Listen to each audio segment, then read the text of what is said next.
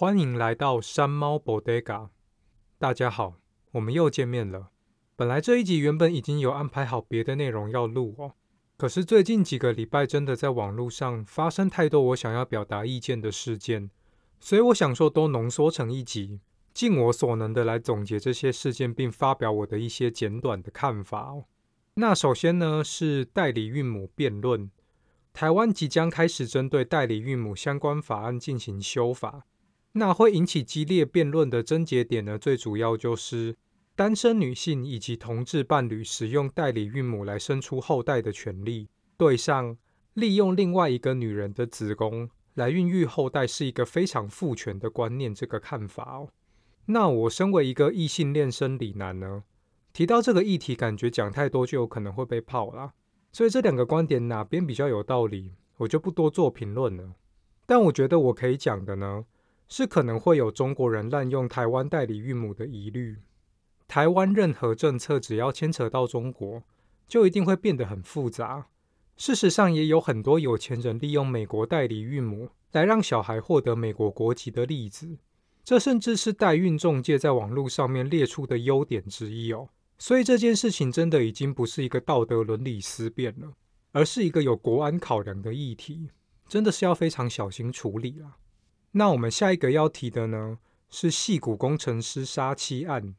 前几个礼拜，矽谷发生了震惊社会的 Google 工程师涉嫌徒手将自己的妻子殴打致死，而引起了轩然大波。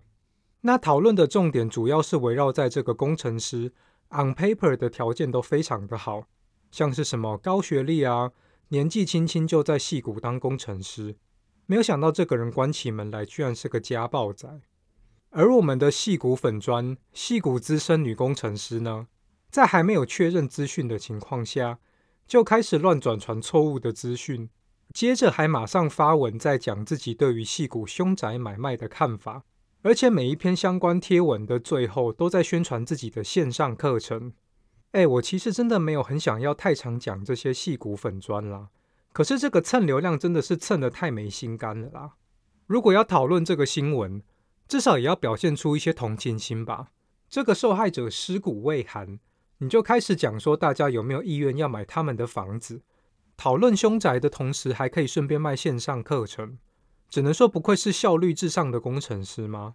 想法和我们文组就是不一样。接着要讲的事件呢，是超派铁拳。那知名电竞选手转网红 Toys，原本跟另外一个网红超派人生的超哥。好像本来就有一些嫌隙。那这次 Toys 受到超哥的邀请，去他新开的店，在直播中试吃生鱼片冻饭，因为很毒舌的批评他的醋饭很难吃，超哥气不过，就直接在直播上面开始打 Toys。事后接受访问还说这个是超派铁拳。那这整件事情真的是有点太荒谬了啦，所以马上就引起广泛的讨论。我比较意外的是。居然很多人都觉得超哥动手打人没错，理由是嘴贱的人就是活该被修理。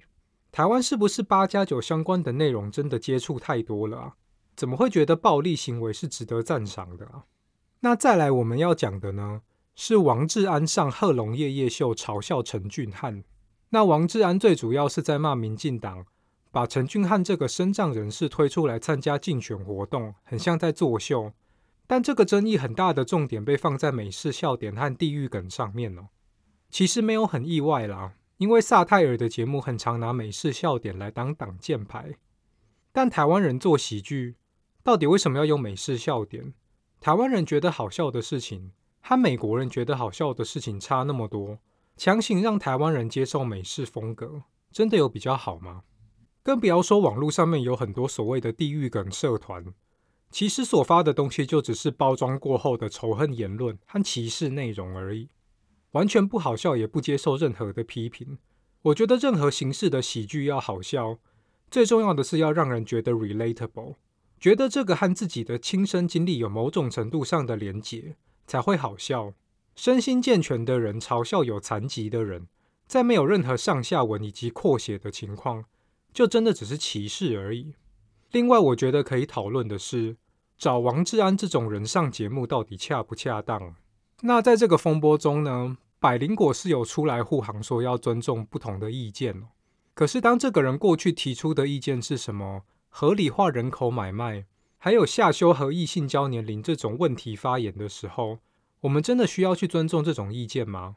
虽然说访问形式的节目并不会特别去限制来宾要讲什么，但是身为主持人，如果真的觉得来宾发言不恰当，当下应该要有所回应，而不是跟着起哄吧。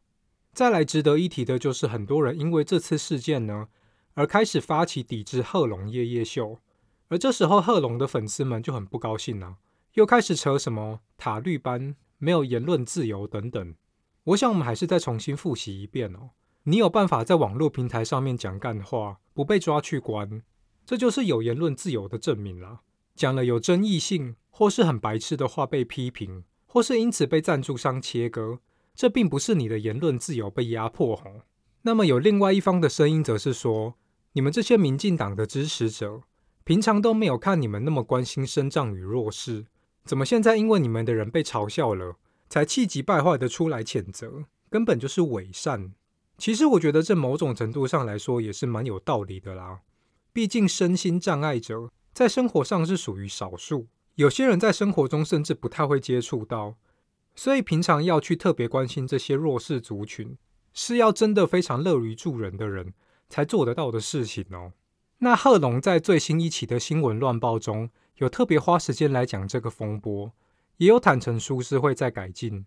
那萨泰尔会不会因此而汲取教训？而推出水准比较高的产品，我们拭目以待啦。但目前的话，我觉得关于玩笑以及主题尺寸的拿捏都是非常需要加强的哦。那另外一个在同一周发生的争议呢，是贺龙在节目上面讲错立委候选人撒丰案、瓦利群案的名字，这让对方相当的不满。同时，也对于王志安事件还正在延烧的贺龙和萨泰尔来说，无疑是火上加油。那么很多人都出来说，讲错名字有什么大不了？何必大惊小怪？在护航的过程当中，甚至还有很多贺龙的粉丝用了歧视原住民的一些词语来骂撒丰案，还说了一些干话，像是什么用中文写名字不就没事了？族语的名字为什么要用英文字母来拼之类的？我觉得这件事情真的是凸显了台湾人对于原住民的不尊重和不了解啊！还有对于姓名被讲错这件事情也非常的不在意啊！我有看到有人拿 NBA 播报员直接叫 Yanis 字母哥来类比，可是 Antetokounmpo 和撒丰案光是音节数量就有差，前者很难发音还情有可原，连美国人都很常讲错，但撒蒙案只有三个音节，也不是说特别难念，两者不太能相提并论吧。生活上如果不小心讲错，可能真的比较还好，但如果要把对方的名字放进节目桥段里，至少也要查清楚要怎么发音吧，这算是对人的基本尊重了。如果连名字都懒得去理解怎么念，那其他就更不用讲了哦。那我们最后要提到的呢，是美国总统大选的战况。没错，我们毕竟是一个围绕在美国生活上面的节目，所以还是要关心一下美国时事。那么在一月的时候呢，共和党经过了好几次的党内初选，都是由川普压倒性的胜出。本来党内初选的竞争对手呢，在败选之后也分别退出初选，并且发表声明说支持川普。现在川普在党内的竞争对手只剩下了曾经担任过美国驻联合国大使的 Nikki Haley 一人哦。看起来今年总统大选非常有可能会再度变成川普对决拜登。这已经是我在美国遇到的第三次总统大选，然后三次都有川普。说真的，其实有点腻啦。共和党都没有别人了吗？美国如果有办法让川普当选总统两次，会不会有点太丢脸啊？当然，拜登也不是说就好到哪里去，他跟川普都已经八十岁高龄。如果他们不是政治人物的话，我们家中长辈有超过八十岁，可能连车子都不会给他们开了。这两个老欧啊，居然还可以出来争说谁有办法当美国总统，这个能够决定要不要发射核弹的工作，想想都觉得很恐怖啦。美国政治高龄化真的是一个很严重的问题哦，在很多地方会一直通过一些很不合时宜的法案，然后议员对于科技业的规范一无所知等等，都是因为这些老害脑筋可能还停留在雷根总统时期。希望未来可以看到更多新兴的年轻政治人物上位来解决这个问题啦。那以上就是我整理最近的时事，和我想要分享的看法哦。这是我们第一次一整集都在讨论最近发生的事情。如果你喜欢这种形式的话，欢迎跟我讲，我们未来可以多做一点类似的。那么，我们山猫 Bodega，我们下一集见。